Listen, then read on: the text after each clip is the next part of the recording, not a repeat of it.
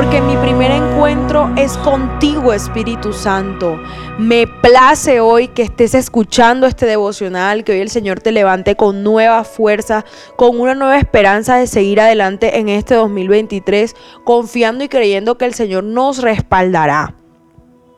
Hoy quiero compartirte la palabra que está en Habacuc 3, del verso 17 en adelante, dice: Aunque las higueras no florezcan y no haya uvas en las vides, aunque se pierda la cosecha de oliva y los campos queden vacíos y no den frutos, aunque los rebaños mueran en los campos y los establos estén vacíos, Aún así me alegraré en el Señor, me gozaré en el Dios de mi salvación. El Señor soberano es mi fuerza, Él me da pie firme como el venado, capaz de pisar sobre las alturas. Gloria a Dios. Hay momentos en la vida donde sentimos que todo sale mal, que lo perdemos todo, que todo se nos sale de las manos, que no hay una salida, que no hay una solución pronta.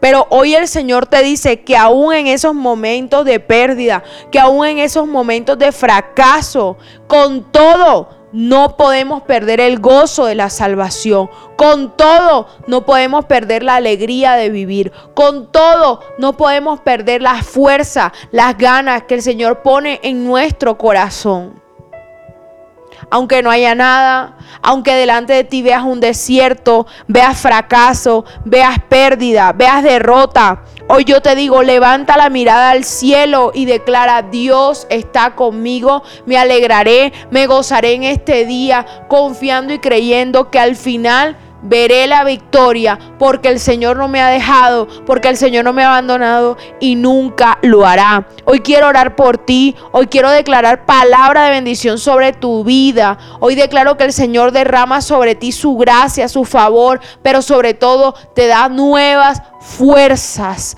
La palabra dice que le da fuerzas al cansado y multiplica las de aquel que no tiene ninguna. Hoy estoy declarando sobre ti que todo fracaso se va, que toda tristeza se va, que toda derrota se va de tu mente y de tu corazón.